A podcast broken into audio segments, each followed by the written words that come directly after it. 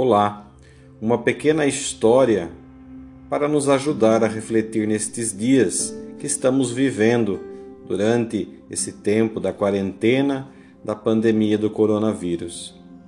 O diálogo das três velas. No altar de uma igreja silenciosa, três velas conversavam. O ambiente estava tão quieto que podia-se ouvir o seu diálogo. A primeira disse: eu sou a fé. Infelizmente, estou sobrando. As pessoas não querem mais saber de Deus. Não faz sentido continuar queimando.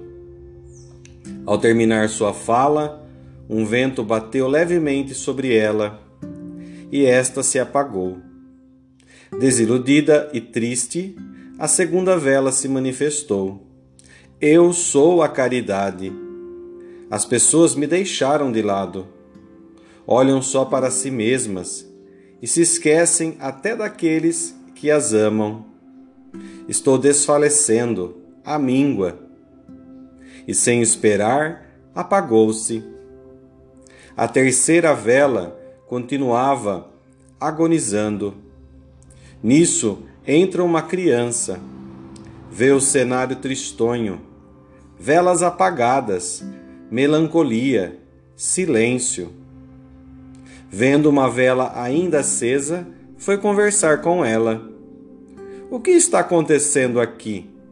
Quem apagou estas velas? E essa tristeza toda? Estou com medo. Não tenhas medo, criança. Eu sou a esperança. Onde há uma criança, há sempre uma esperança. Se você me ajudar, podemos acender as outras velas. A criança pegou a vela da esperança e com ela acendeu as outras. Assim, a fé, a esperança e a caridade voltaram a reinar. Refletindo esta história, olhando para a simbologia das velas, se olharmos a ideia de que cada uma delas pode representar cada um de nós, nos faz pensar. Se eu for como a vela da fé, eu posso me sentir que estou sobrando e que já não faz mais sentido ficar queimando e me apago. Se for como a vela da caridade, eu posso pensar que as pessoas, como na história, me deixaram de lado. E aí, sem esperar nada, simplesmente eu me apago. Porém, na história, assim como na vida, chega a criança. O novo chegou. A criança é a representação do novo. E ela mudou tudo.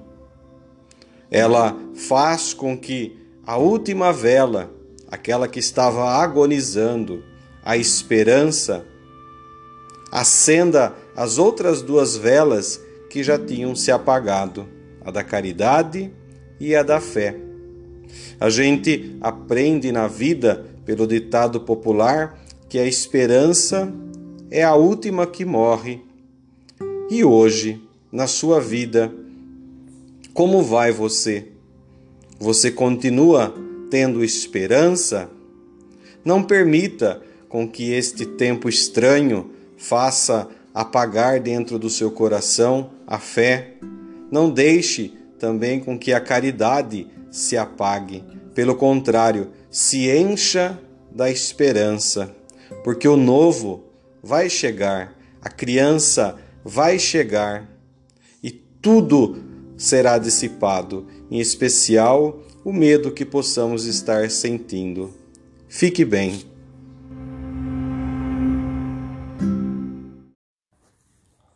Foi um prazer estar com você. Até o nosso próximo podcast. Até mais. Um abraço.